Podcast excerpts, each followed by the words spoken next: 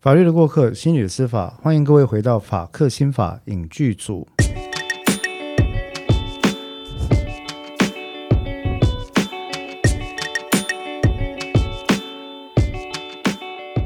各位听众朋友，大家好，我是黄志豪。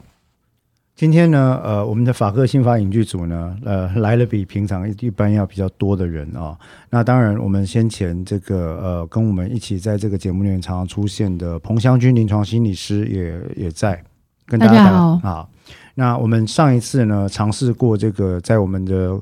呃法影节目里面做客串的邓作家也在。跟大家打个招呼，大家好。奇怪，不知道为什么今天大家都觉得很虚的样子哈。OK，那我们我们今天要聊哪部电影呢？其实我我想第一个先解释一下节目进行的状态。日后其实很有可能我们就是说有两个人或三个人的形式会进行这样的讨论。我觉得多人讨论也给大家一个新鲜感，也比较有意思啊。那不知道有没有机会就是一个人讲，一个人讲，我觉得好像也有可能哈。但是反正我觉得都可以试试看。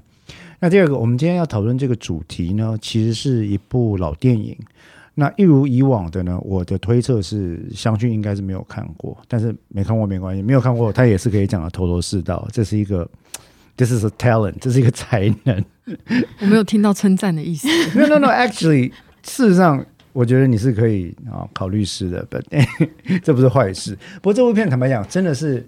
老片之外，它也相当的有名啊。那这部片。邓作家应该是看过，因为是比较符合邓作家的年纪。邓作家到底是一个什么？这是一个很韩式的称呼，好吗？这个湘君，你上次没来啊？因为上一次我们就在跟邓作家讨论这件事情，就是说，因为邓作家本人他的 she wishes to remain anonymous，他他希望就是说他的身份可以维持一定的隐秘性，但是呢，他又希望以他的专业而被认知或者知晓。所以我们后来商量之后发现呢，听起来最怪奇的韩式称呼方式，其实最适合他，所以就是邓作家啊，就好像我岳母叫我，如果依照韩剧的话，就会叫我黄女婿。好的，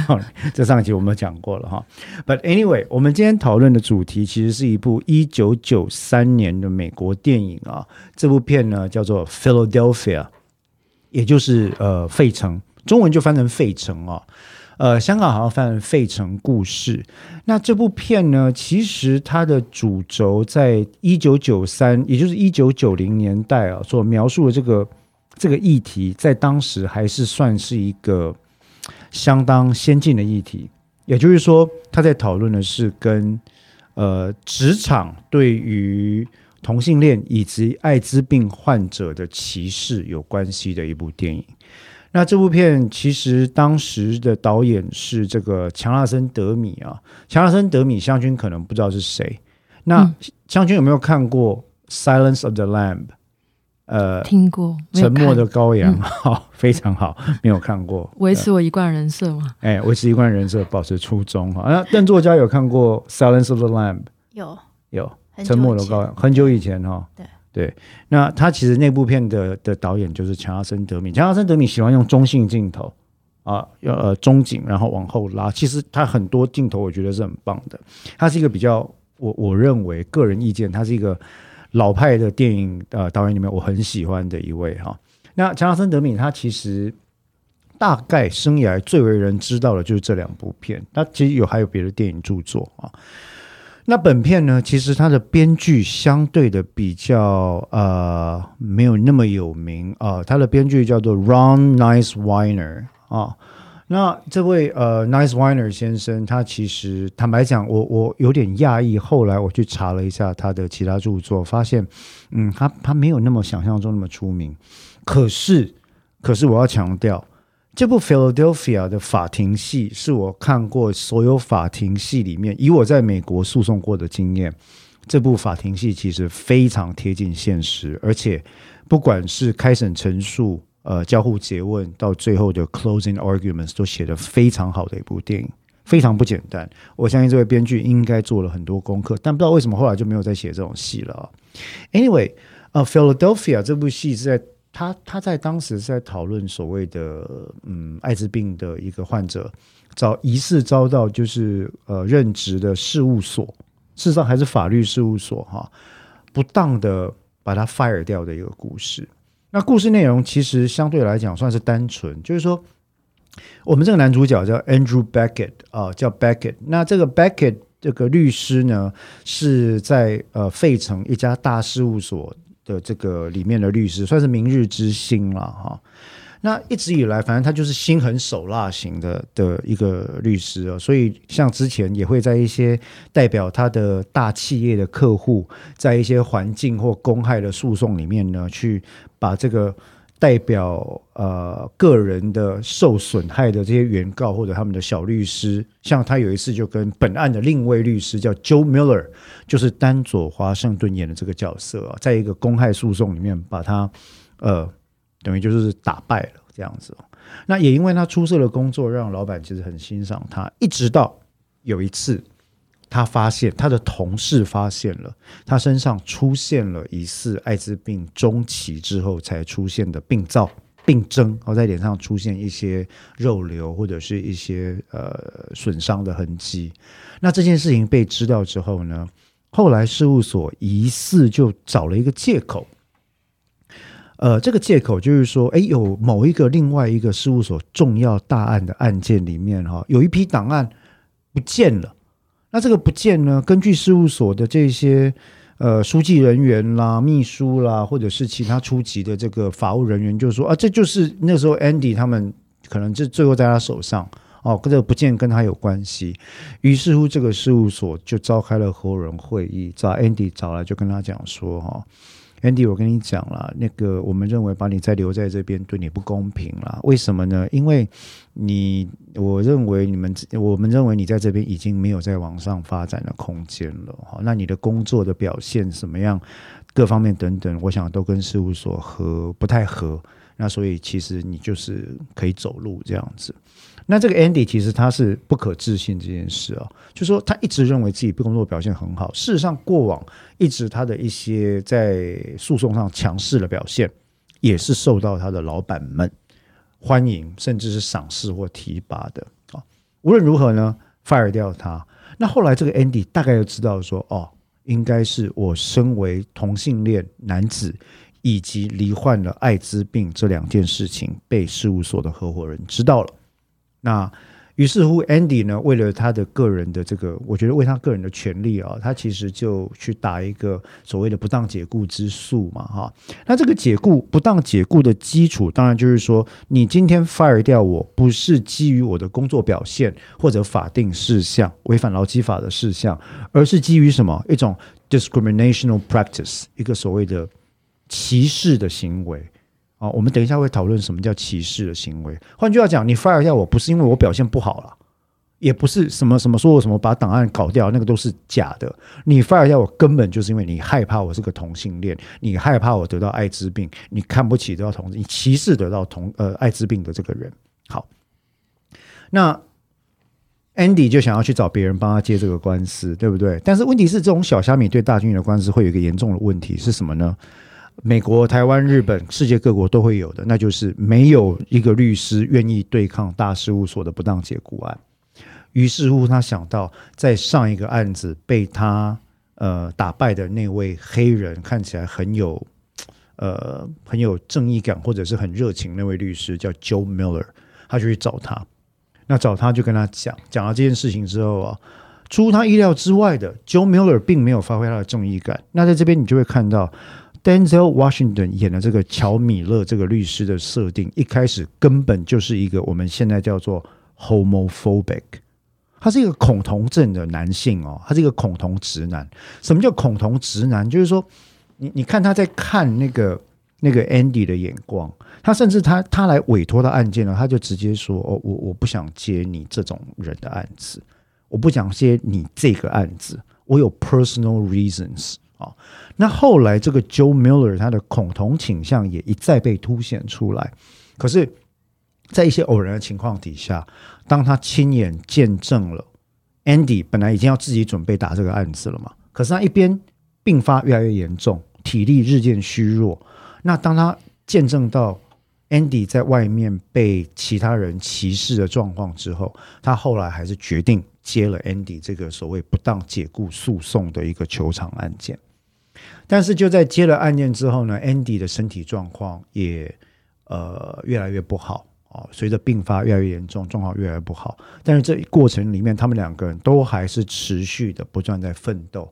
那整个诉讼的主轴其实很简单，我们说这种诉讼在台湾也有哦，依照台湾的劳动基准法，其实也很多。通常来讲，原告方会主张被告方不当解雇，不当解雇的理由是基于歧视性的这种措施啊，就是说你 fire 我不是因为我工作表现不好或者我违法，而是因为什么？你歧视我这个族群的人，也就是同性恋男子或者是得到艾滋病的人。那当然，被告方就会提出主张说，这跟你是什么群体或者是什么身份一点关系也没有。本事务所解雇你是因为第一个，你把重大的案件搞砸了；第二个，你的工作表现不好；第三个，你弄丢了我们的事务所秘密档案；第四个，你在公司里面的人员人和极差啊，常常无缘无故发脾气。那针对这些事情呢，其实双方就会各自主张、各自出证，所以各位可以听得出来，这个剧的主轴很简单，它就是个不当诉讼案。然后一方主张被告是这个歧视的，那被告就主张我根本不是歧视，我是根据你的表现来做一个公正的评判，才把你 fire 掉，合情合理。好，那双方就各自举证，那到最后当然就是说，在这个整出戏有非常大一部分就在讲这个庭审，在法庭上审理的过程。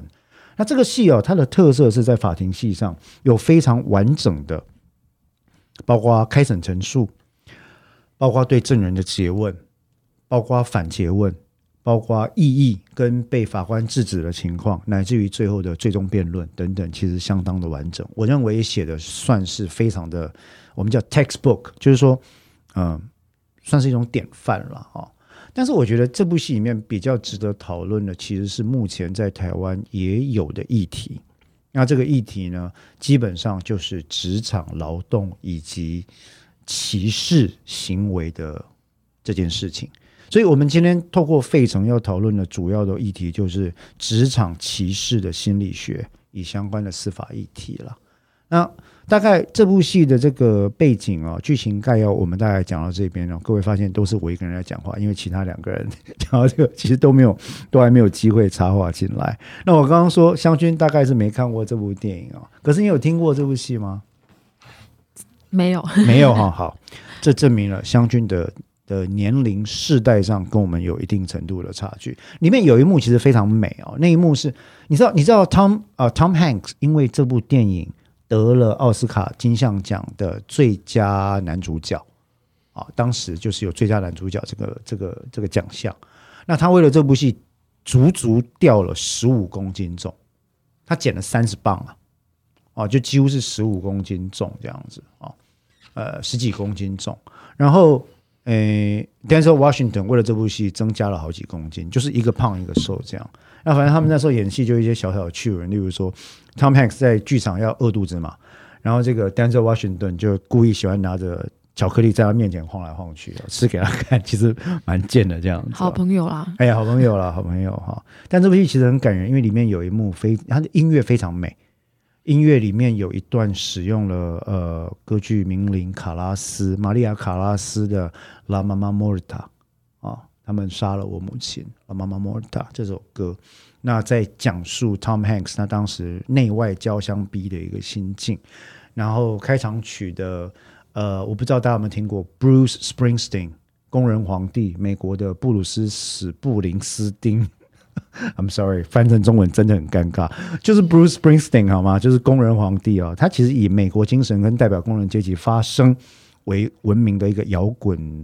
天王哈。那在里面也谱了一首歌，专门针对这部片，叫做《Streets of Philadelphia》，非常感人一首歌，真的真的超好听啊！反正我爱哭不是从这几年开始，当年我一九九三看这部片，我也是哭到不行。这样，Anyway，这部戏到最后的结局，一九九三年的电影现在讲算暴雷吗？湘君，你猜结局怎样？胜诉吗？胜诉了，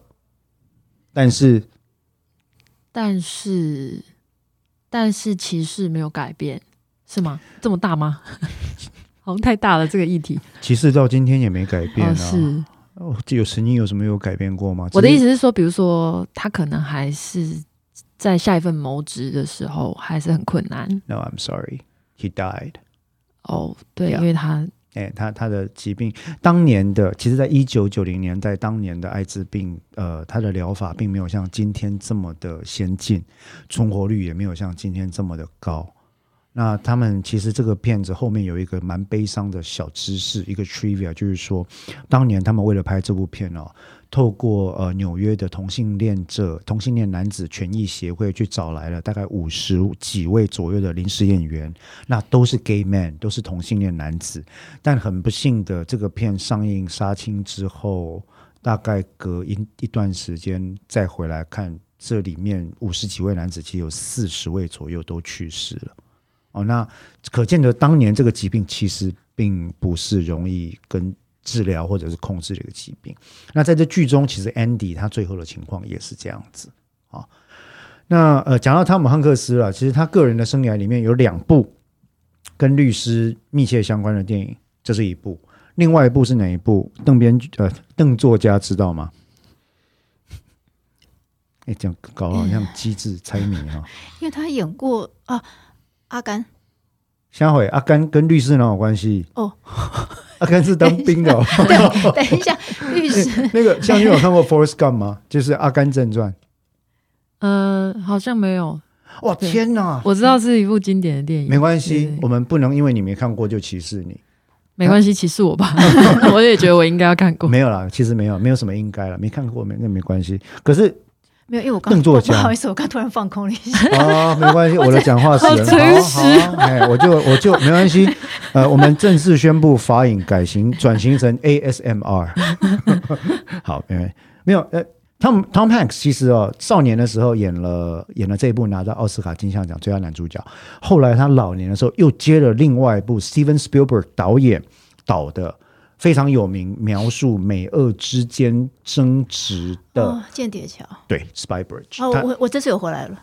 Thank you, Thank you，谢谢你，我不用再你知道。好，那《间谍桥》也很好看，也非常好看哦。但但我们回到这个呃 Philadelphia，大概这部片其实当时上映的时候，呃，有一个 rumor 啊，就是说集这个编导演跟这个 casting 啊，跟这个演员，当时其实 TriStar 三星影业就是拿拿来打造它，瞄准奥斯卡最佳影片或最佳男主角、男配角的那个胃口，因为好像有一个传说，就是说奥斯卡的评审委员会喜欢这种呃典型的非典型片，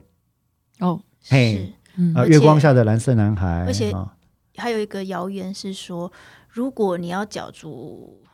影帝影后的话，你把你自己的面貌改得越来越不像你原来的自己，就更容易得奖。其实我觉得这个这个谣言哈，呃，或许主观上我觉得有某程度的真实性。举例来讲，我非常之我非常非常爱 Denzel Washington 丹佐华盛顿，可是你知道他从影这么久二三十年的时间，一直没拿到奖。他最后拿到奖靠哪一部片你知道吗？The Training Day 里面那个完全坏掉的警察，就是 Denzel Washington 就是个好人脸，哈。然后他一直拿不到奖，后来拿到奖是靠演大坏蛋，所以好像奥斯卡就是这样，就是说，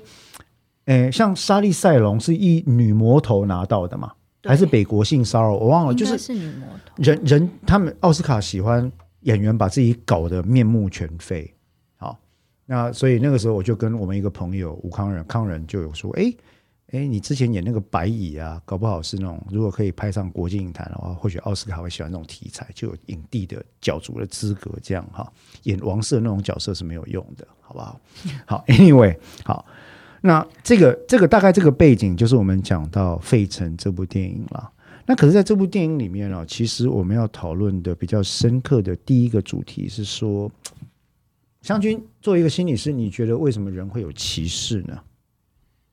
这是跟我们之前曾经提过的呃一个主题有关，就是杰斯，就是因为歧视它最原本，我们去掉它的这么负向的评价来讲，再中性一点，它叫做刻板印象。嗯哼，那刻板印象其实是让我们人的认知资源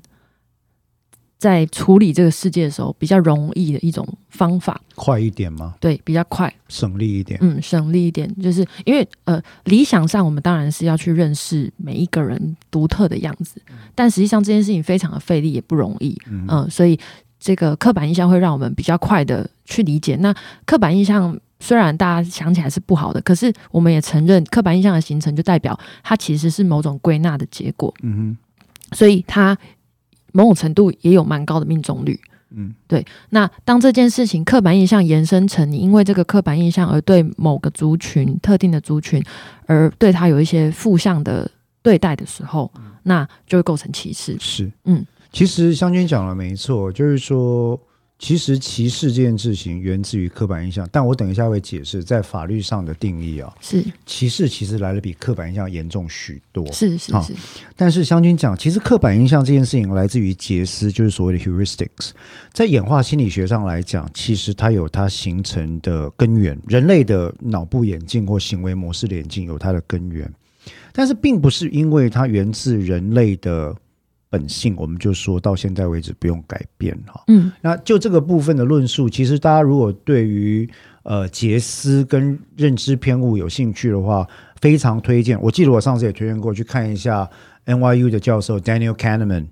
呃所也写的那本《快思慢想》，请看英文版，拜托 拜托各位，请看英文版，不要 因为中文版说吧，我看不懂，I do not understand Chinese。OK，好，Anyway，那是一本很棒的书，英文写的非常浅白，字小一点而已，买大字版就好了。It's a great book。OK，那可是，相信法律上说的歧视，其实不仅仅是刻板印象而已。嗯，我们在法律上对于歧视的定义是说，哈，对于某一个人，只因为单纯他身份归属于某一个特定的族群，啊，或者是特定的分类，你就因此忽略了他跟某个相关事物，就是例如说他从事某个工作或者某担任某件职务的身份，你就忽略了他相关的个人本质或能力。那单纯以他所归属的身份或归类来做一个所谓综合性或概括性判断，对他不利的做法，是哎，这个叫做呃 legally the legal discrimination of of of 呃 discrimin 呃 le- legal definition of discrimination。例如说肤色歧视，嗯啊呃种族歧，台湾有没有种族歧视呢？有啊啊。我们也会听到啊啊，客家人就是怎么样，你们闽南人就台南部人就是怎么样啊，你们外省人就是怎么样。只是说我们在台湾面对这些问题，相对比较呃 subtle，稍微比较没比较优微一点，比较没有像美国那么的剧烈。但美国这几年新境所引发的歧视问题，据说已经不是只针对黑人，其实一直都在。但近年来对于黄种人，也就是华人或者广义的亚洲人，也因为这个 COVID nineteen 对，啊，我们台湾叫武汉肺炎，国外可能叫做新冠肺炎等等，呃，而诱发了对华人的一股嘖厌弃潮。我我其实蛮难过，我现在听个新闻，在纽约有一个六十几岁的华裔老太太被攻击，而攻击她的结果是黑人，这件事情让我觉得很难过。就是说，然后也常常听到，就是说，啊，你们黄种人就是病毒的带源者，滚回你们国家去啊！嗯那像在美国，我们最常遇到的一个典型歧典型的歧视性的问法就是：“Hey，where you from？”OK，嗯、对，就你会看到很多这种，就是他会假设你是你是外来者这样的情况。所以这就是我们讲的歧视，然后所以歧视有几个特色：第一个，他必须把你跟你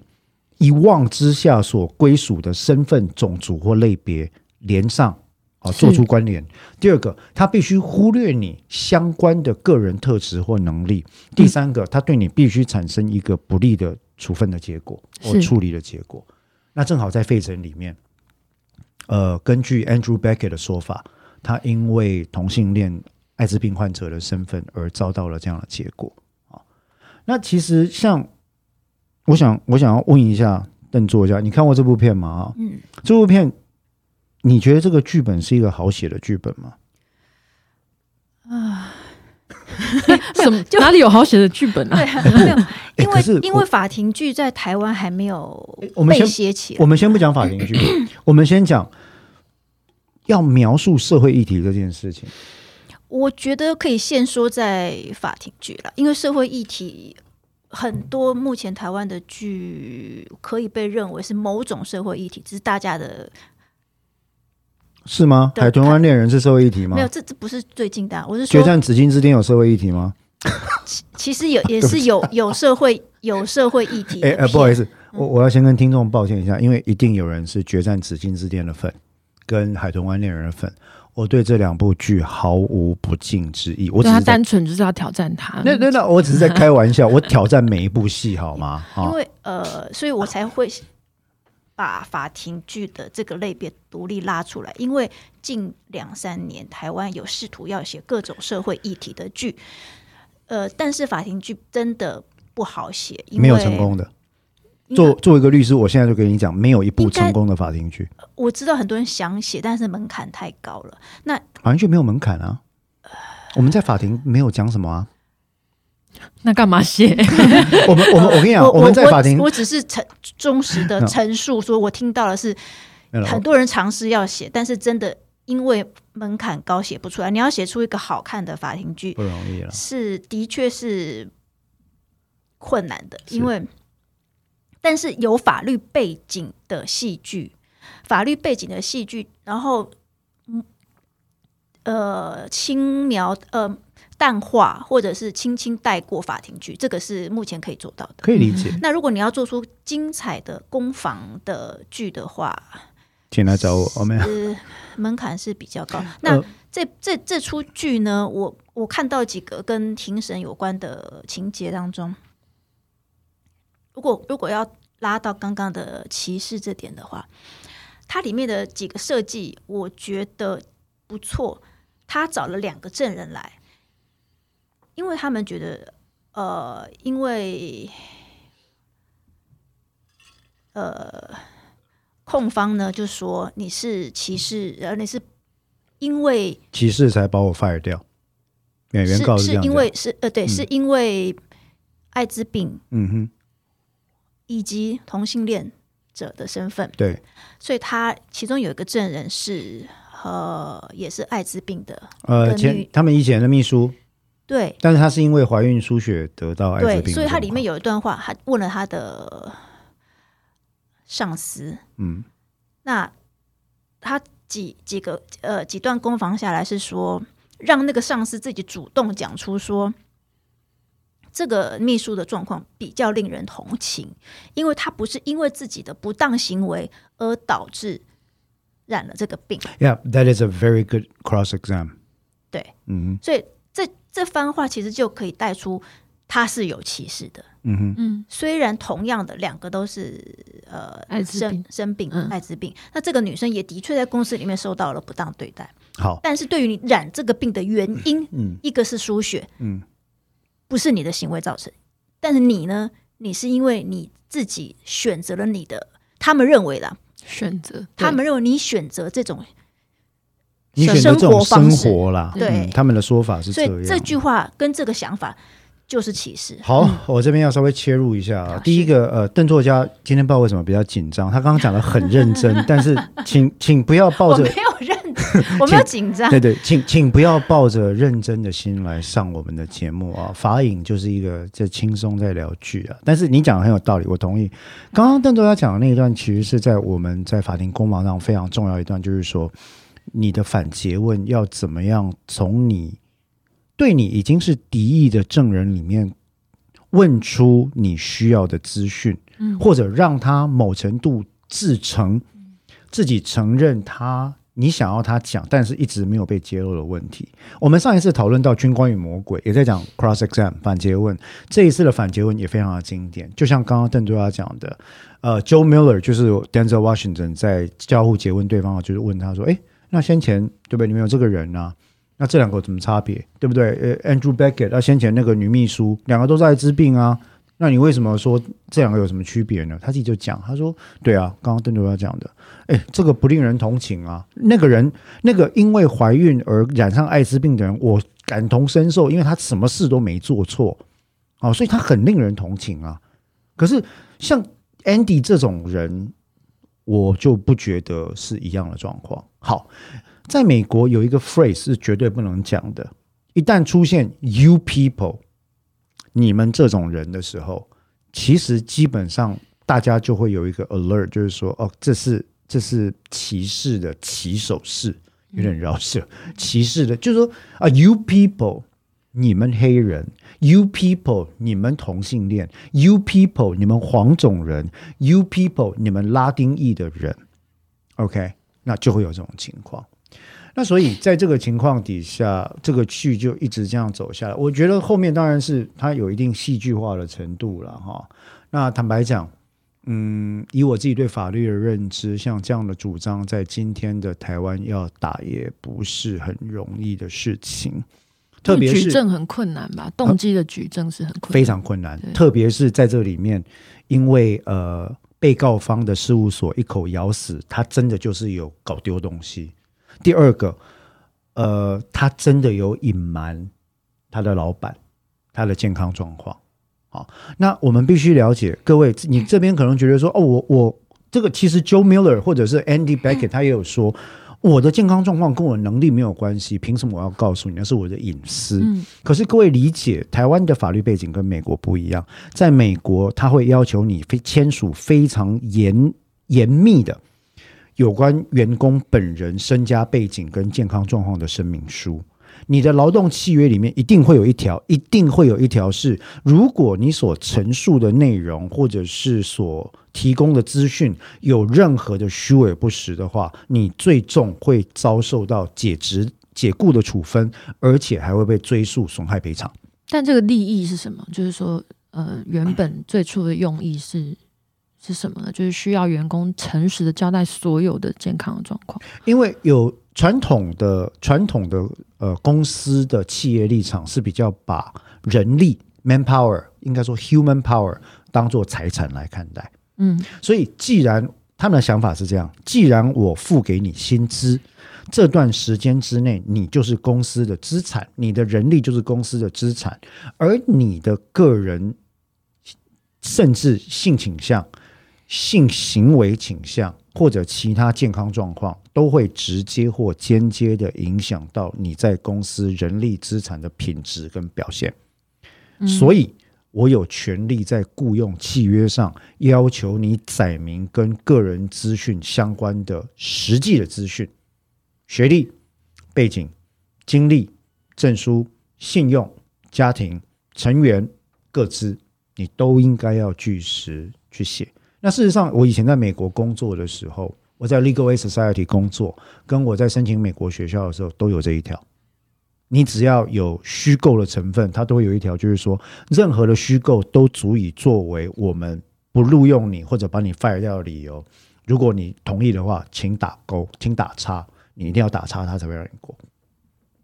嗯，但我觉得这件事情是有趣的，就是说，呃，我觉得我因我因为你是我的资产，我要使用你这个人 Yep 所以我要了解你的全部。Yep 而这个全部却是他们表列的部分，就是你要了解我的全部，我是你的资产，你要了解我的灵魂嘛，就是那个深深度要到哪里，那某种程度那个部分是被定义的，是，对，那正如湘君所讲的，我认为某种程度这是一种极端资本主义底下的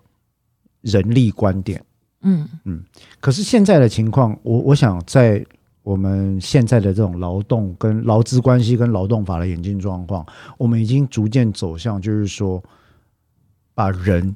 劳工当然是人啊，是，所以他即便在上班时间，他也有他的人格啊，你你不能抹灭他的人格嘛。所以，嗯，如果你今天对他做的管制措施跟工作没有明显直接的关联，又会贬损他人格的时候，这个处置就可能会出现问题。嗯那所以这也变成了本案的另外一个焦点，就是说，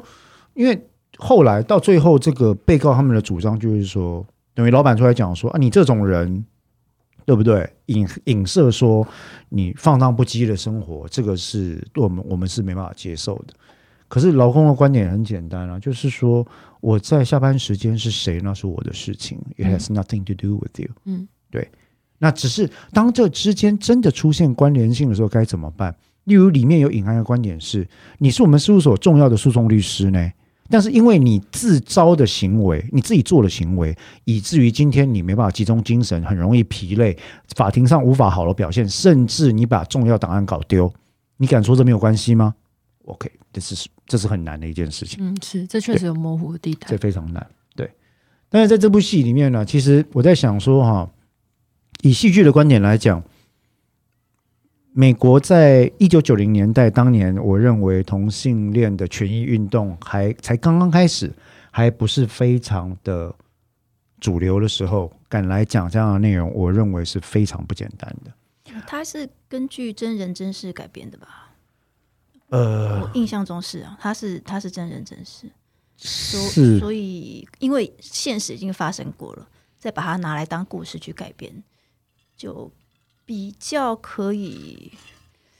避开让人家觉得说啊，你就是要讲你对对对对对，想意识的形态。可是有关改编这件事哦，我昨天才在跟几位来咨询的朋友讲，都是文创人员嘛，那他们就在讲说，哎，故事改编的界限在哪里？是不是只要这个故事进入到公众领域，我就可以无视于他的人格权，恣意的改编？是不是这个故事只要经过法庭的公开文书披露过，我就可以无视于当事人的感受，随便爱怎么写怎么写？或者呢，我稍微尊重一点，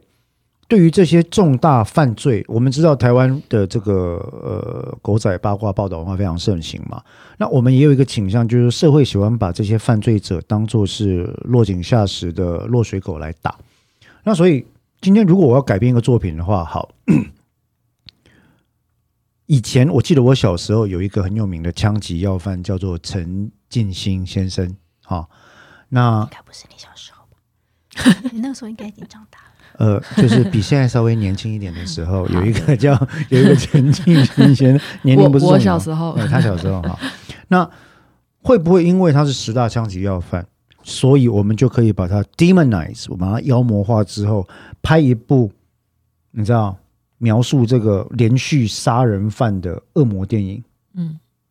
可以吗？如果不可以的话，凭什么美国拍了一大堆连续杀人魔的电影？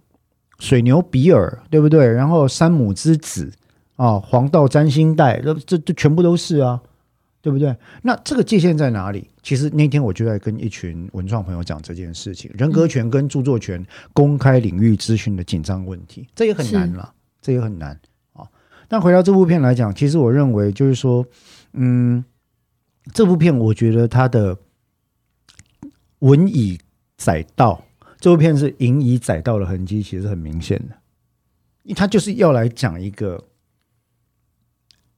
感觉上没那么讨喜的故事。嗯，可是我必须要讲，他的人设真的做得很棒。为什么？他的男配角就是丹佐华盛顿这个角色，在里面呢、他真是 homophobic 到极点。里面乔纳森德米用了很多主观镜头，有一幕是这样子，在图书馆里面，那时候他还没接他的案子，好像还没。呃，然后他巧遇汤姆汉克斯，汤姆汉克斯在准备自己的案件，然后他查到一个判例对他是有帮助的，他就把他手上那本书推过去给对方，然后镜头跟着汤姆汉克斯握在书本上的那个手，跟着书本滑过去，然后镜头攀到丹佐华盛顿的脸，你就他的眼睛就在告诉你说：“I don't want to touch that book。”啊，嗯然后后来你也看得出来，丹佐华盛顿用一种仿佛下了决心的表情，在他面前就把那个书拿了翻了过来，放在桌上开始看，开始念那个判例。这是里面的一段，所以一个恐惧同性恋，甚至有可能仇恨同性恋的辩护律师，如何代理同性恋男子的案件，为他争取权益，其实也是个很有趣的问题。嗯我们一定要相信某一个案件的，你知道基础的理由或者理论或者内在价值，才能帮这个案件辩护吗？我觉得这个设定其实，因为我我他如果一开始就是一个呃很热血哦，我要为正义伸张的律师，反而我觉得太平了。太平淡。对，那他这样子的设计其实是比较有戏剧性的，就是，但是我不认为他有他我他虽嗯、他虽然不了解同性恋，但是他后来还是愿意去接这个案子，某种程度显现了他没有那么的仇视同性恋。这就是我要讲的，就是说，随着故事主线在进展的时候，你看到了不同的人物设定的弧线哦。那这里面可以说，这个黑人律师有三个阶段。第一个阶段，他对 Andrew Beckett 是不了解跟仇视的，就你们这种人，他不接。后来看到他被不断的歧视的待遇之后，他开始出现一些不同的想法，但他还是害怕，所以你会看到对方跟他握手之后啊，他去他去拼命的洗手，然后他会想要离他远一点。嗯，然后里面还有一段非常非常有趣，我觉得非常有趣的辩证是，当他们第一次的审理，因为法美国的法院有些法院是会直播那个审理过程，嗯哦那当他们第一次审理完之后呢，呃，这位黑人律师 Joe Miller 就去药房里面买尿布。买尿布的时候，走进来一个很高很帅的一个黑人大学生，手上拿着一个美式足球，穿着那个那个足球外套这样进来，然后看他就说：“哎、你就是陈审，你就是主办那个案件的律师吗？你的表现真是太棒了！我在电视上看到你。”那 Joe Miller 当然很开心，说：“哇，太棒了！因为都是黑人嘛，就用黑人的方式打招呼这样子哦。”两个人就是在那边击掌啊，怎么样？讲完之后，然后 Joe Miller 甚至觉得说，因为你欣赏我嘛，他就他说你是干嘛的？我我是宾州大学法学院二年级的法学生。我说觉得先生你的表现是太棒了。他就说，他就拿一张名片给他说，哎，那这样子，你毕业之后如果需要工作，你可以来找我。好，没想到接下来这个黑人大学生呢，就跟他就就招手示意他把脸靠过来。那 Miller 把脸靠过去，他就说。嗯，我平常不会在药房乱约人的了，哈。但你等一下要不要跟我一起去喝一杯？就是就是 pick up，就是在要要邀约这样子了。然后我想说，一般人的反应就是啊，不好意思，我算了，我没兴趣啊。这个 Joe Miller 他的反应是勃然大怒，What you think I'm gay？你凭什么觉得我是同性恋？嗯，然后那个黑人男大生就回他说：“那我看起来也不像同性恋啊，我为什么看起来就像同性恋吗？”啊，接下来这个黑人律师就用一串脏话，就是专门拿来骂同性恋的那种很烂的那种用语来来回敬他，甚至要打他这样子。那这里面其实就出现了一个很有趣的事情是，他是用一个弱势的族群来凌迟另外一个弱势的族群。那最后呢，当然没有动手了，当然后来就就出去了。可是他嘴巴里面就是不断的用这些很冒犯这个族群的贬义的词语。台湾也有啊，台湾玫瑰少年的故事有没有？是啊，哎呀，在学校里面，只要小孩子稍微不要表现的跟刻板印象一样，比较强壮一点的女生就被命名什么男人婆，比较阴柔一点的男生就被叫做什么娘娘腔哦。那这种霸凌、这种欺凌，我们小时候都看太多，嗯到现在其实而且被霸凌者也有可能成为霸凌者，事实上非常多的被霸凌者后来变成了加害者。是对，因为他他在那个循环里面，他必须要找到自我价值。嗯，对。那回到这个状况来讲，其实在这部电影里面就充分展现了这个人他的变化，乃至于到最后，他以他一个严重恐同的人，居然愿意去参加在 Andy 家的 party，来的人都是同性恋的朋友嘛，他的 support group 啊，他的伴侣等等。那你可以看得出来。Denzel Washington 还是觉得非常的不自在，这个角色很不自在。可是 he tried to blend in，他至少试着融入。那所以我觉得这这个故事里面，我觉得他写的最伟大的部分哦，很可惜当年华盛顿没有得奖。他把一个盲目、无知，一开始对于同性恋充满了恐惧的黑人呃男性律师，如何透过跟同性恋朋友的相处，那个转变的心路历程描述描绘的非常好。你刚刚说的那段歌剧的那一段，就是在参加完宴会之后 Yep 其实那一那一段就被视为这个，因为这个电影有几个经典的画面，那那一场戏被认为是一个很经典的场面。嗯哼，那也是这一场戏让他从就是他的转变有几个阶段嘛，嗯这场戏也是一个很重要的转变阶段。是对，就是他经过这场戏之后，他开始对于他的这个当事人有了另外一种认识。对对对，湘君以心理师的观点，你曾经处理过涉及歧视类型的事件吗？你是怎么对应这些事件的？涉及歧视类型的事件，我现在一时想不到。但是，呃，我先讲刚刚那一段的，我我有一个想法，就是说，呃，他的这个安排，第一个是说，第一个是他用一个弱势族群，觉得他是黑人，他本身一定有被歧视，嗯但他也有可能歧视另外一个族群。嗯，那这个安排，我觉得他是可以理解，可以理解，意思是说，没有任何人，就算这件事情让很让人难过，但是也没有人可以把应该，你不应该歧视。啊，确实是不应该，但我的意思是说不，呃，把这个规范套到那个人身上，因为他大概有他的议题，而且他看起来他的那个表现是说，这个恐惧是深植在他的本能里面，它是一个非常直觉的焦虑的反应。好，那这里我有一个问题了，湘君，作为心理师来讲，对于这种我们所谓的，哦，我们现在有一个讲法了，就是说在左派或文青圈里面，对于这种恐同的人，我们很容易给他一个标签，叫做死直男。嗯，你这种老直男或你这种死直男，对不对？哈，你认为给死直男贴上标签是一个好的沟通方式吗？如果以沟通为目的，并不是。以什么为目的会？就如果你你呃，它永远不会是一个好的标签。但是我的意思是说，那也要看你的当下。例如，他们是，如果你确实最终是希望沟通的话，呀那这件事情并不是一个好的标签。我我想讲的一件事情是，我观察到在台湾社会，至少在我的同温层里面，绝大多数的朋友都是支持少数族群的人权的。是我们非常的喜欢我们身边的同性恋朋友的存在，少数族裔的存在，不同性向的存在，经障者的存在。我们认为多元化是有帮助的。可是我也观察到一个现象，有些时候难免出现一些，嗯，非此即彼、你死我活的论述方式。是，这种讲法就好像说，相对于一般我们在为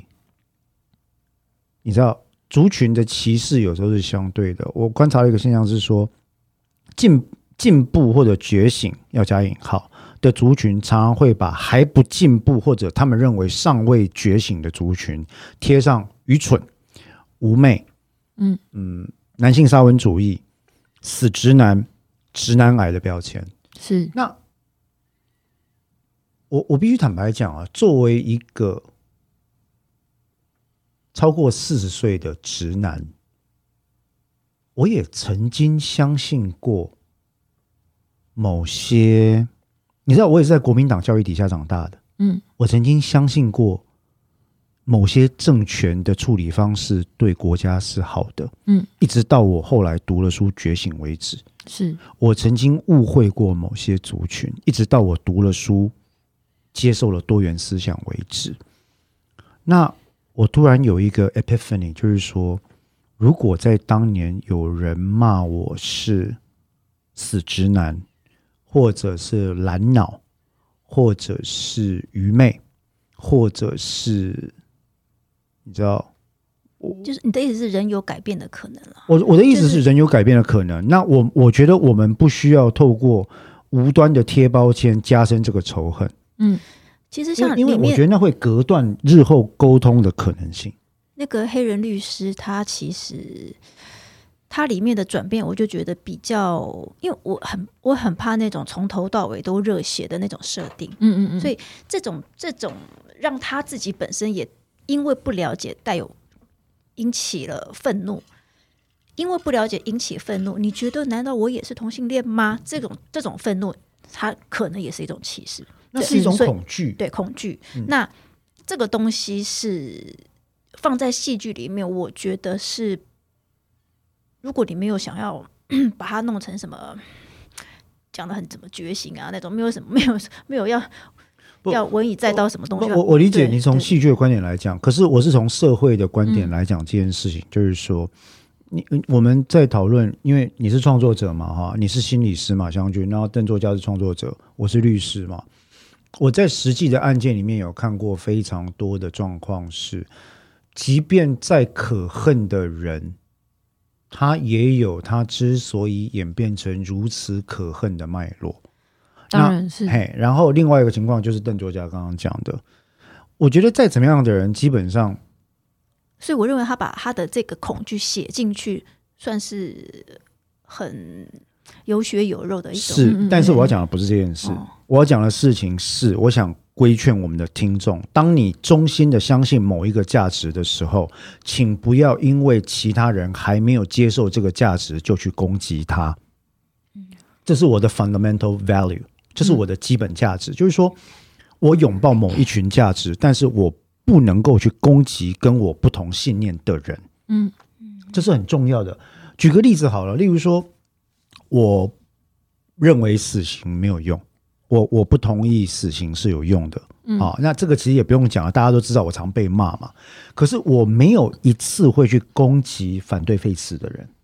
事实上，我想要知道他们为什么这样做，嗯我想要理解他们。而事实证明了，每一次跟这些朋友的对话完之后，都会带来新的启发。嗯对我有新的启发，对他们也有新的启发。他们听到了，原来我的立场是这样，他们看到了，我并不攻击他们，我并不把他们视为可恨的对象，我不会说、哎你们这群乡民、渔民嗯。啊，那我觉得那个就有对话的空间。同样的，在性别运动上，在呃性别意识的觉醒上，在性别教育上，在少数族裔的争取上，在妇女权益的争取上，在儿少权益的争取上，我认为我们都不应该采取激进主义的立场，因为激进主义到最后只会造成去年不、呃、四年前我们在美国看到的惨剧。是你把一大群人推向你完全不能接受的人那一边，This is horrible。四五年前川普当选的时候，呃，我我记得有一部有趣的戏剧叫做《傲骨之战》，那部剧完全描述了我的心情，就是说哇，因为天哪，怎么可能会有这种结果？But it happened。那就出现了非常多的反省之作，有包括 Andrew Solomon，包括我呃欣赏了一个在哈佛大学教书的 Michael Sandels，他们都在反省这件事情，就是说，Did we push the middle white class away from us？我我们把他们推开了吗？因为我们 we reject them，我们拒绝了他们。那对于性别运动者，对于同性恋权益运动者，我们是不是把透过死直男的标签，把这些原本可以跟我们的理念有有合作可能的生理男性，从战场上推开，变成了敌人？嗯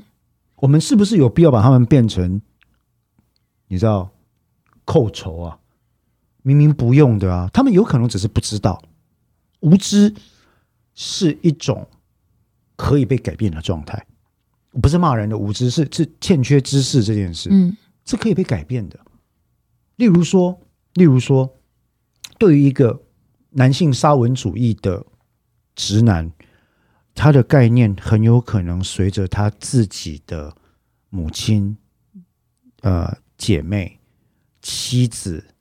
儿女遭遇到不同处境的时候，会是一个很好介入进行认知教育的机会。那我们是要放弃这样的机会去跟他做进一步的沟通，让我们自己多一个理念上的盟友，还是要逞一时之快说你就是个死直男，get out of here？后者我认为是我个人完全无法接受一种方式。这跟我一向不喜欢贴标签这件事情有很大的关系。最主要理由是因为贴标签这件事情，it doesn't do anyone any good，它它没有任何的好处。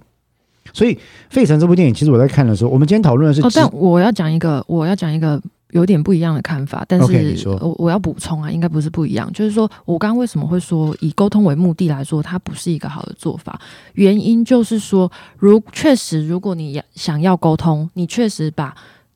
整个最大的终极的目标、核心的目标放在呃降低这整个社会的歧视，大家互相彼此理解。那你用攻击的方式，确实是直接会让对方直接产生防卫，而导致更不好的结果。可是我要补充一点，就是说“死直男”这些种种的标签，当我们在倡议某些运动的时候，我们反而会用一种反歧视的方式去贴对方标签。这个背后的原意是来自于一个伤口，因为我被这样子对待，我确实感到很受伤，我有一个愤怒。那很多时候，尤其是这样的倡议的时候，以直男，我还我暂时先用这个标签来说，以直男来说，直男是相对呃，以跟同性恋者或相对于女性来说，他们在社会上大部分的时候是既得利益者，是一个权势比较高的。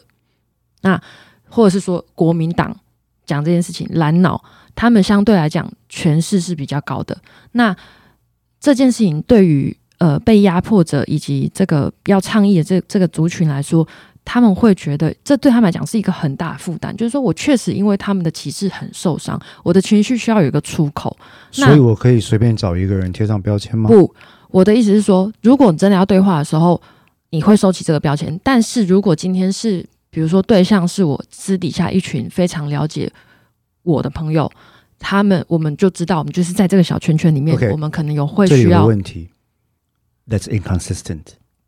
这样的做法是不一贯的，这样的做法是两面化的做法。如果你希望我我的看法是这样，将军你的观点我完全尊重也认同，我可以理解创伤的存在跟修复的必要。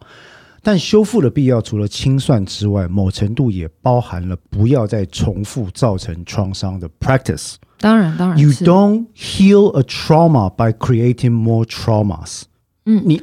透过去指控对方这件事情，你所做的是并不是疗愈原本的创伤。但我的意思是，当我们现在在说你完全你不应该这样子做的时候，就是在做同样的事情，跟贴死直男的标签一模一样。如果我今天是是，就是我的意思说，愤怒可能可以有更好的出口，我们也许可以在抱怨的时候更加的意识到，说我不要用这种贴标签的方式。但是，我觉得这这个改变的前提是我们能够意识到，他想要酸人，想要贴一些很难听的标签，那个背后是一个受伤跟愤怒，而才产生这个。But that doesn't justify what he or she does。当然，这当然，不是一个正当化的理由、啊。当，然可以理解，跟要不要改变是两件事情。但是，即使这件就像歧视一样，歧视是可以理解。为什么我们前面先从刻板印象开始说起？歧视是有它的演化起源，它是可以理解。可是，我们可以为了更重要的价值，因为我们不要，我们能够，呃，我们更重视每一个人单独个人他的主观感受，因此我要去改变歧视，去对抗这个先天的倾向，而。贴标签，私底下贴标签，酸人，讲话很很酸，很难听，反讽这些东西背后都是一个伤口。我们可以透过这样的讨论，让大家下次在私底下抱怨的时候说啊，我应该也要更有意识一点，我不要用死直男类似像这样的标签。但是它背后的这个伤口跟愤怒是必须要先被理解的，因为如果没有先被理解这件事情，而直接去说。呃，这件事情对沟通没有帮助的话，实际上会让这些人多重的受创，因为他在社会上已经是一个弱势，而弱势者在倡议自己的呃权利的时候，我却必须还要再多花这个认知资源，让我自己看起来非常理性、非常温和，我不能展现任何 That's exactly what I do。是，我想在我们事务所工作里面，比任何人你应该更了解我们的立场。当然当然，但我的意思是说，这就是我们不理解这件事情。对，这就是我们必须了解的事情。呃，我们其实，在不管是帮被害者或加害者进行辩护代理的时候，他们在某程度都是弱势的，但是我们并不会因为他们是弱势就主张他们有伤害别人的权利，当然是。对吧？是啊，对。是所以我要讲的这件事情是说，你的你的讲法我可以理解，理解到贴标签背后的成因脉络，是因为创伤的存在这件事的重要性。嗯，理解到人的脆弱跟限制，以至于有时候口不择言的重要性。嗯，这两点我完全可以理解。对，但这跟我讲了并没有冲突，没有是因为没有没有这样的做法并不是正确或者最有最有效率的做法。确实是啊，确实是。所以，当你在讲我必须理解的同时，我现在告诉你我理解，嗯但是我并不同意这样的做法是好的做法。嗯 the 但。我的意思是说，听众并不了解这件事情。我、嗯我我会希望可以补充更全面一点，而不是站在一个绝对听起来好像绝对理性的方式去说。依据就是沟通的这个目的，这不会促成沟通目的，因此我们大家要理性。呃，这件事情就是，如果我的如果我的标签背后的愤怒跟背后的创伤，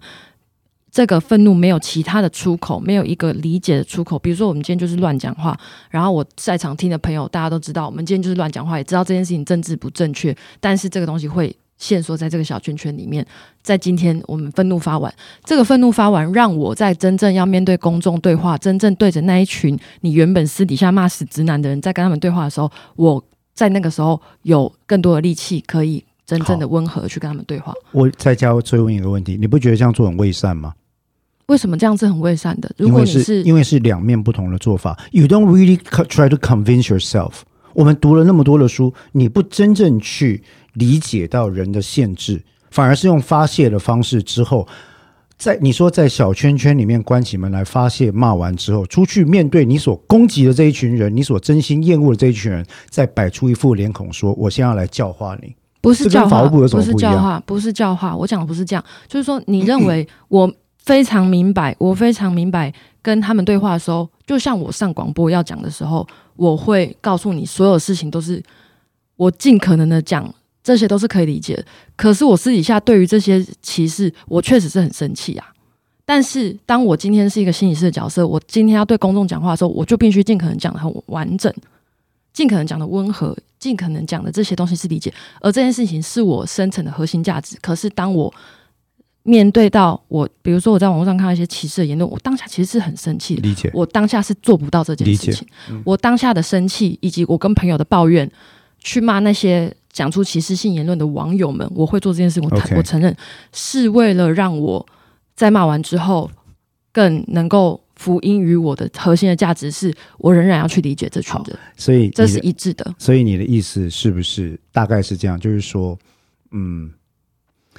以职能来讲，我们还是有身为普通人的直觉面，跟受过专业训练的专业人士的职能面。那当情绪出现的时候，在职能面我们会做出专业的处理方式，可是是私底下我们还是可以拥抱，并且认知自己具有自然人或者一般人的情绪面。不是拥抱，不必拥抱，我不必拥抱我的那个愤怒。我不是说我的那个愤怒是应该的，嗯，而是我不必去拒绝那个愤怒嘛。因为如果我当下我很受伤的时候，我认为我应该要很理性，我去拒绝那个愤怒，那个愤怒只会被我压下来，嗯而让我后面尽可能的让自己理性的时候，它会泄露出来。所以我讲的不是拥抱，不是说对我就是我就是讨厌你们，并不是这样。我的意思是说，我确实很愤怒，我确实很受伤，我必须正视这件事情，嗯而让我更有力气消解这些愤怒之后，我更有力气朝向我理想的方向，是我没有要讨厌你们。下一个问题，这样的做法真的可以消解你寄存的愤怒吗？我觉得是比压抑好多的、啊。就是如果你认为就是我不应该这样，但是你心里就是有一个受伤而产生一种攻击的欲望，如果你没有去承认这件事情，那它就会在后面，在你不想要的时候，它会泄露出来，会知道的。下一个问题，自我承认这样的情绪跟觉察这样情绪的存在，并且处理它，跟把它对外面的人发泄出来是同样的状况吗？哦，我我讲的不是对外面的人发泄，是承认。嗯应该说，我我突然有虚弱的声音不是插进来，因为我了解你们两个要讲什么，每一个人都有立体的面。嗯，我我的每一个人的个性当中，一定都会有伪。你所我要把伪善放框框，可能我自己不觉得我伪善，可是别人觉得你言行不一就是伪善。啊是是，我我也常常被贴上这个标签啊。对，所以所以我相我知道他要讲什么。人人有愤怒跟受伤的时候，当我愤怒跟受伤的时候，我还要表现的非常同理，这个是困难的。非常困难。是啊，，对，所以他的意思是这样。是，是，那是我我也那你知道我刚刚为什么问了一连串的问题吗对，那？I was running a cross exam。啊、很好，对，但是对，因为这样子一直问，可以问出一个人最对，原始跟这这是一个辩证，就是说，其实湘军他说的补充两个字，我同意，嗯因为我知道他的底线跟我其实没有差太多，嗯，对对但是在做法的认知上，我觉得我的我的倾向是比较压抑型，就是说不不要这样做，不能这么做，不该这么做。但他的讲法是更深的一点，或者从不同面向来看这件事，就是说它存在。因为有些人受伤之后产生出来的行为会伤害到别人，但是他自己不认为这个行为是伤害。是，呃，也可以这样讲。不过我还是要指出一个现实的状况是，嗯，湘军并不是我们这个圈子的人都跟你一样。没有有没有一个人是一样的、啊。是我的意思是说，处理这件事情的方式，并不是每个人都可以客观的觉察、使用认知策略来引导这样的情绪。所以我还是会回到我原本的想法，我认为尽量不伤人比较好。当然，当然，那是那是努力的方向。但我的意思就是说，我们不需要在彻头彻尾都对自己做这件事情。就是我我不伤人，但是我可以容许，我可以有的时候我知道我想要伤人，我知道这件事情，我才有机会去处理。我承认这件事情，我才有机会去处理，才让我不会在行为层次真正的去伤害到人。我的意思是说，我们去承认这件事情，并且有机会去涵容自己的攻击性，这件事情是重要的。这件事情让我可以，我涵容这件事情之后，让我可以不你指的涵容这个攻击性的这件事情，指的是说攻击性的情绪。攻击性的情绪这件事情，指的是在跟你有相同理念的小圈圈里面拿出来讲吗？不一定啊，他可以用各式各样的方法。但是如果在这个小圈圈里面，呃，一个有安全性的小圈圈里面，那如果我知道这这是安全的，我在这里面讲不会伤害到任何的人，因为这些人有足够的理解，我们就是共同一起发泄，如同当年太阳花的大肠花论坛。而这件事情，如果它是足够安全，我不会让这件事情泄露出去，伤害到任何一个人。我认为它是安全的。如果做得到的话，我同意。嗯可以。好，那其实我们这条线，今天这个线讨论呢，大家听起来好像比较激烈，但其实我认为是，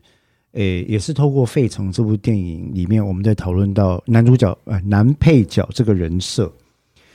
为什么会讨论这个人设？是因为我在看这部电影的时候啊，这个 Tom Hanks 当年因为扮演这个同性恋的男主角而赢得了金像奖。但其实我认为，呃，这个 Denzel Washington 在这部戏的表现是是非常精彩。他我认为他的人设转折甚至比 Tom Hanks 来的大，难度来的高，因为你要如何把一个强调男子气概的直男恐同者，一路慢慢演到有一点不能接受别人歧视他，但自己还是歧视他，慢慢演到看到这个人可以觉得感同身受，慢慢演到我可以有一点同理他的处境。其实这个这个作品是很不容易的事。我所以，我必须要讲，我有点惊讶，这个编剧后来没有别的作品了。那你这个线是很不容易，这个线比起我们前一步讨论的叫什么《军官与魔鬼》，呃的人设，我觉得其实费城来的更艰难，更不容易。对我我我我的看法是这样了，对，就是这个，我觉得这个角色的深度跟转折都很够，虽然他不是一个讨喜的角色，我反而觉得这个比较好写，是吗？因为他有转，他有他有转变的空间啊。我觉就是如果你一个一个《军官与魔鬼》那个律师从头到尾就是一个他的他他他是啊，他从头到尾就写成那样，不，就他就是一贯的，所以他没有变化个空间可以写。那有变化空间可以写的，以及有比较有戏剧性的东西是比较好写的。哦，我我我自己这样觉得啦，我自己这样觉得。所以写出像汤姆克鲁斯那样的角色比较难吗？我以为那是一个失败的作品。你是说这个角色设定失败，还是这是一个失败的作品？《军官与魔鬼》本身是一部成功探讨议题的作品，但汤姆克鲁斯这个律师角色的塑造，我认为相对的是浅薄的。所以他比较对啊，他比较不好写，因为他没有东西，他没有空间呢不不不，。等一下，浅薄是失败的结果，我还是浅薄呃比较不好写？不，因为我不懂，所以我要问。因为我因为他我我一直以为他这个角色的等等等暂停嗯，我一直以为那个角色是编剧 Aaron Sorkin 在他还没有成熟的时代，把他写坏了嘛？对我觉得 Tom Cruise 那个 Lieutenant Caffey 的角色其实被写坏掉了。我个人的浅见是这样，因为我觉得律师这种一头热型的律师其实是最糟糕的设定。我我个人哦，的是不浅见，是像是不是像你刚刚讲说，呃，比如说如果这个律师是呃这个配就是追求角正义啊是从头到尾都热血的，对啊，那你的意思是说，这样子是一个比较不好看的作品，但对编剧的创作角度来说，这是比较不好写的吗？对，哦，可可是我的我哦对，那可能论述不一样。我我举例反例来讲，就是说，如果费城里面这个黑人律师，他一开始就是拥抱多元、拥抱正义，然后无条件的接纳 Tom Cruise，自始至终陪伴他旁边，然后都觉得说他的对手就是大坏蛋，我们一起努力吧，我们打打倒不能容纳多元性的人吧，我们打倒资本家吧。我反而会觉得这个角色没有任何人设的改变。对啊，所以我说他没有空间啊。如果是这样设定，他就会没有空间。所以 Philadelphia 写的比较好啊。没有，他不是讲好或不好，他是说好写不好写。对创作者来说，他在认知上面处理安排这个角色的时候，你要你讲的是开始，你要你的一开始设定就不能设定他是个热血的，或者是完全拥抱呃多元、靠近弱势。你一开始你不是这样设定的话，就会比较好写。哦，对不起，我我还是这个我们无从评判啊，因为是 因为是创作者，在因为因为是邓作家啦，对，对是？因为是他在跟那个可是他脑中的故事线像相处的过程像我们举个你很咬牙切齿的例子，《魂球西门》怎么样嘛？看到了吗？攻击性。呃没有没有没有，就是说，没我我相信那个编剧的 team 他们是想要把它写好的，当然当然，可是他我开玩笑的啊，他一定又会加入某一些流行元素，是。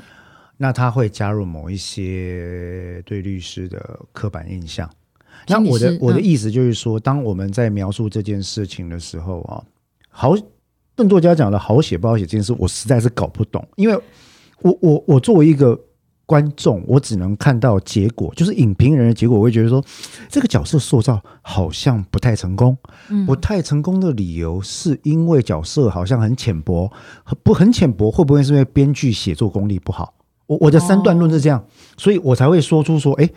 呃，《军官与魔鬼》里面的 Lieutenant Caffey 有点浅薄，所以是不是当年 Aaron Sorkin 他功力不强，所以写了这么浅的角色？相对于此，呃也你你这样讲的话也是有可能啦，因为嗯他一开始可能没有打算把，呃，应该怎么讲？如果他他没有要去像像费城这个，很明显就是。虽然虽然我们会把它讲成男主角跟男配角，可是对我来说是双主角。我同意，对他有、嗯他两个人物都非常立体，非常突出。是所以，呃，他有时间跟篇幅去塑造双主角之间的互动跟冲突。是。那每个别主角当中有他们个别的挣扎，用你们的话来讲是有戏了，戏剧性。有戏剧性了哦。好，，OK，好。那我们今天这一集其实有点严重超时了，各位听众，当你们 听到我们热烈的讨论的时候，请不要以为我们在吵架。事实上来讲呢，呃，我跟湘君还有跟邓作家的观点，绝大多数在非就是一般的观点上是算是同温层了啊，是同温层。只是说，我觉得有时候有些事情的讨论其实很有趣。我觉得可以趁机多讲一下。那今天也正好讲到《费城》这部片，我我还是要讲，因为我对于 Denzel Washington 是有私心的，就是我很爱他，我非常爱他，然后我觉得他他的角色真的是太太太难表现了这样子。But anyways，或许搞不好觉得这反而是比较好演的，也不一定啊。哦，最后我想要补充一点，就是说那个律师他在拒绝他说我没办法接你的时候，我相信应该大部分观众应该会生气吧。是生气的啊，但是我要讲在实物伦理方面，就是譬如说，就是如果我是一个恐同者，我去接同性恋的个案，如果以心理师来讲，以我好我的这个职业身份，如果去接接同性恋者，而借此我愿意开放，让我自己也有所改变，这件事情值得嘉许。但如果我的这个议题太深，我认为拒绝是一个好方法，就是说我知道我我在过程中有可能会因为我太深的这种恐同的倾向，而侵害到我没有办法同理你，而损损害你的利益的时候，我觉得我先不要接你，让你去找一个更能够同理你的人。我觉得这个觉察跟跟方向是比较符合伦理的。这是一个 excellent point。可是湘君，我要接下来再问一个问题，不好意思，我都我本来想要很快补充。我喜欢问题，对。可是如果每一个心理师或者每一个律师都以哦，你这个情况我可能没办法提供给你最佳服务，因为我不能认同你的 cause。嗯。如果每个人都以这样的方式拒绝提供服务的话，那患者或当事人会面临到什么样的处境呢？他会求助无门。所以在即便明知道这样的情况底下的拒绝还是合理的吗？我觉得是说你要去评估自己可以松动，你你能够多少程度掌控掌握自己的。呃，自己的个人的倾向，或是在过程中，你必须要努力去做这件事情，就是不要让你自己的很多自动化的偏见来遮蔽了你能够真正听见、感去感受这个个案他所受的痛苦。你能不能够做到这件事情？如果确实你的这个倾向真的太严重，好，举例来讲，比如说像我们刚刚讨论那个议题，对于我来说，我是讨厌恐同者，我可以这么说，就是说。我对恐同者是有愤怒的，是，所以如果今天来来见我的这个个案，我不我不是说我不能接他，或者是我在要在此公布我拒绝接恐同者。我的意思是说，我会去评估，在过程中，我即使我先接了，我还是会去评估说，过程中我第一个是我努力的方向，是我必须要知道他今天来找我是因为他有心要改变。嗯哼。第二个我要知道那个恐惧是一个真实的情绪。嗯。但如果过程中因为我就是过程中会有一个一直有一个自动化的表现，自动化的想法一直冒出来干扰我，就是说你就不应该恐同，你就不应该恐同，你就不应该恐同，而让我干扰了我的治疗。我认为我不要解释比较好的理解。对，呃，我我可以理解。那最后的一个问题就是说，其实不能说问题应该是一个追升了，就是说，其实。心理师也会面临相同的处境，但律师也一样。在我们这一行最常见的问题就是说，如果你并不能接受这个案件里面涉及的行为的时候，或者你压根不相信，呃，应该这个人应该获得比较轻的处罚的时候，你能够辩护这个案子吗？或者你不认同原告的主张的时候，你应该为他起诉这个案件吗？我们在讨论的是往下一层看，就是心理学上讨论的情绪劳动的问题。可是往上一层看，其实就是说。当你面对的案件处境跟你的信仰方向不一致，甚至完全背道而驰的时候，你该怎么处理？嗯，专业伦理上来讲，像湘军刚刚讲的，是说，哎，我担心损及你的最佳利益，所以我可能必须要理智的告诉你，对不起，我必须要拒绝这个案子。嗯，可是我问的问题就变成说，好，如果这整个业界都用同样的理由拒绝了这个人，谁来 defend 他的权利？嗯，确实是，所以。呃，我觉得这是值得，我还是说这是值得嘉许的方向。所以，如果我比如说我恐同，但是我愿意接接看这件事情是好的。嗯，但我想要讲的是说，如果他拒绝，有可能不是全然这么可恶的事情。嗯，当他知道他自己是恐同而拒绝，相对于另外一个，我讲一个比较值好。如果我是我明明恐同，但我就说没关系，我拥抱你，我们一起来改变，而他。做的过程中，其实正在导引一个方向，是我要改变同性恋倾向，而不是在寻求他的福利的时候，这个反而是更可恶的。Yeah，对啊，因为这其实是有 preset agenda，有预设立场的一种接案，是，而不是为了全新的。尊重他作为个人独立人格接的案子，对，所以我要讲的是说，单纯接受或拒绝这件事情，观众看起来可能会很生气，但是我要讲这背后可能会有很多不同可以考量，它不一定是那么可恶的。好的，那么今天就在就在这样的这个点呢，我们可能是录下了有史以来最长的一集，应该然后三个人在那边大战啊，对不对？三个人那边轮来轮去那边吵哈，没有吵，就在那边辩论。呃，今天这一集我们录了一小时，超过大概二十分了哈。那其实就是因为。Philadelphia 这部电影真的是我我认为，呃，我们今天都谈那么久了，或许湘军回去有时间可以利用周末看一下，我觉得是蛮不错的表演。太多家庭的功课了吧？哎，对对对，但总而言之，我们也希望大家可以透过这个立场，这部电影来了解一下。其实，即便是一九九三年的电影，很多场景在今日的台湾